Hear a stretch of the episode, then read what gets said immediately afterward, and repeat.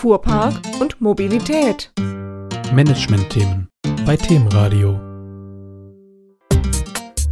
Hallo liebe Hörer, herzlich willkommen bei Themenradio. Dass Arbeitnehmerinnen und Arbeitnehmer zu ihrem Unternehmen kommen, ist auch ein wichtiger Teil der betrieblichen Mobilität.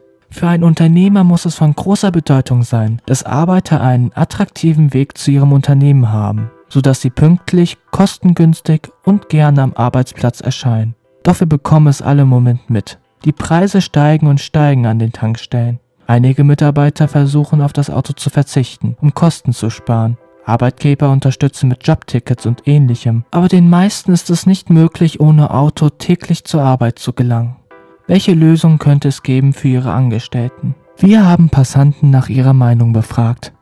Außer die üblichen Klassiker würde ich mal sagen, dass man im Kofferraum halt darauf achtet, dass man da keine unnützen Gegenstände mit sich rumfährt. Ja, Luftdruck ist auch noch wichtig. Und zu guter Letzt vielleicht nochmal so Fahrgemeinschaften. Am besten mit dem Fahrrad fahren. Vorausschauend fahren, statt 120 mal 100 auf der Autobahn fahren. Kofferraum leer räumen, öffentliche Verkehrsmittel nutzen, Fahrgemeinschaften bilden. Ich werde jetzt demnächst wahrscheinlich mit dem Fahrrad zur Arbeit fahren. Wenn das so weitergeht, sind wir bei 3 Euro. Wer soll das denn noch bezahlen?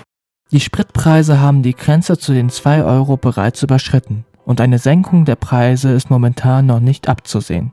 Viele Mitarbeiter befürchten, dass sie sich das auf lange Zeit nicht leisten können. Zwar kann man in der Stadt mit Bus und Bahn fahren oder selbst mobil mit dem Fahrrad oder Roller werden, doch vielen öffnen sich diese Möglichkeiten nicht, wenn man auf lange Strecken zur Arbeit angewiesen ist.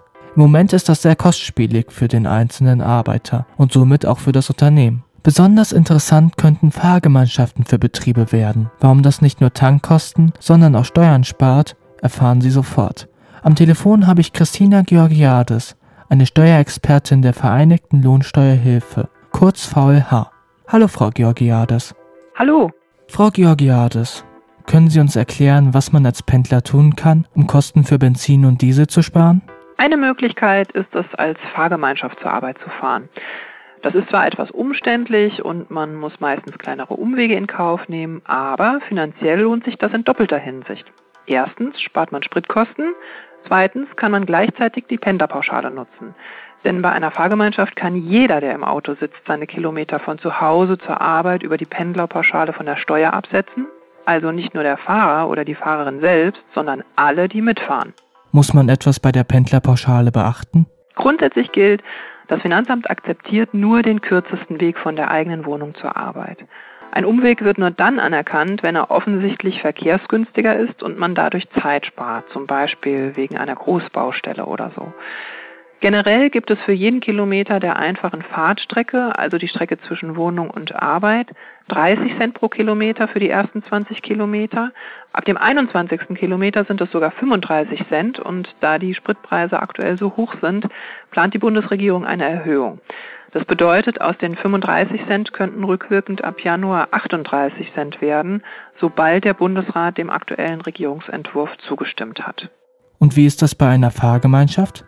Funktioniert die Pendlerpauschale dort genauso? Bei einer Fahrgemeinschaft ist es genauso. Für jeden Einzelnen erkennt das Finanzamt den kürzesten oder verkehrsgünstigsten Weg an. Nicht dazu zählen die Umwege durchs Abholen oder Heimbringen von Mitfahrenden. Und auch hier gilt die Ausnahme, dass ein längerer Fahrtweg vom Finanzamt akzeptiert werden kann, wenn sich dadurch Zeit sparen lässt.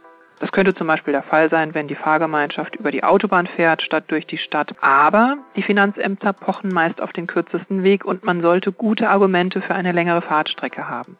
Wie sollte man sich in einer Fahrgemeinschaft verhalten?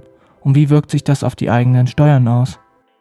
Am besten wäre es, wenn jeder aus der Fahrgemeinschaft mal fährt. Das ist fair gegenüber den Kolleginnen und Kollegen und auch besser für die Steuererklärung. Denn Mitfahrer dürfen nur maximal 4.500 Euro Fahrtkosten im Jahr von der Steuer absetzen. Fahrerinnen und Fahrer dagegen, die ihr eigenes Auto nutzen, können die Pendlerpauschale ohne Einschränkung absetzen, also ohne Deckelung nach oben. Fährt bei einer Fahrgemeinschaft allerdings immer die gleiche, dann können die Kollegen sie mit einer sogenannten Mitnahmevergütung entschädigen. Aber das ist ziemlich komplex, denn die Fahrerin muss dieses Geld dann versteuern. Sie haben gesagt, dass man sich am besten in der Fahrgemeinschaft abwechselt. Worauf muss man da achten? Können Sie uns einen Tipp geben? Wenn die Fahrgemeinschaft sich regelmäßig abwechselt, also sowohl Fahrer oder Fahrerin als auch Auto, dann empfiehlt es sich, das zu dokumentieren. Denn wenn zweifelsfrei differenziert werden kann, wer an wie vielen Tagen mit seinem eigenen Auto gefahren ist, dann sollte das Finanzamt die entsprechende Berechnung der Pendlerpauschale ohne weiteres anerkennen. Und, was viele nicht wissen, auch Eheleute und Lebenspartner können ihre Fahrtkosten mit der Pendlerpauschale jeweils einzeln absetzen, wenn sie gemeinsam zur Arbeit fahren. Und das gilt sogar dann, wenn sie für das gleiche Unternehmen tätig sind. Wo kann sich die Zuhörerin und der Zuhörer zusätzlich informieren? Wer Hilfe bei diesem oder einem anderen Thema in Sachen Einkommensteuer braucht, kann sich gerne an uns wenden. Mehr Infos finden Sie auf unserer Seite des Lohnsteuerhilfevereins Vereinigte Lohnsteuerhilfe e.V., also unter vlh.de. Unsere bundesweit rund 3000 Beratungsstellen stehen Ihnen gerne zur Verfügung. Einfach telefonisch oder per Mail melden und mit der Beraterin oder dem Berater sprechen und einen Termin vereinbaren. Danke für die umfangreichen Informationen, Frau Georgiades. Es hat mich gefreut, mit Ihnen gesprochen zu haben und vielen Dank für den Anruf.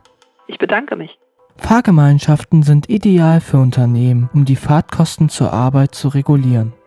Man kann einerseits Spritkosten sparen und andererseits ist es den Mitfahrern möglich, die Pendlerpauschale zu nutzen, solange alle Faktoren erfüllt sind. Kennen Sie womöglich unter Ihren Mitarbeitern welche, mit denen Sie eine Fahrgemeinschaft bilden können? Oder Mitarbeiter, die das untereinander tun können? Viele Arbeiter haben über diese Möglichkeit noch gar nicht nachgedacht und sie könnten ihre Angestellten dazu animieren, in Fahrgemeinschaften zur Arbeit zu kommen, damit man das Fahren zur Arbeit wieder vernünftig bezahlen kann. Denn eine Fahrgemeinschaft kann den Anstieg der Kosten für Benzin und Diesel ausgleichen. Darauf zu hoffen, dass die Preise an den Tankstellen sinken, ist keine Lösung. Das war Finja Möller. Machen Sie es gut. Fuhrpark und Mobilität. Managementthemen bei Themenradio.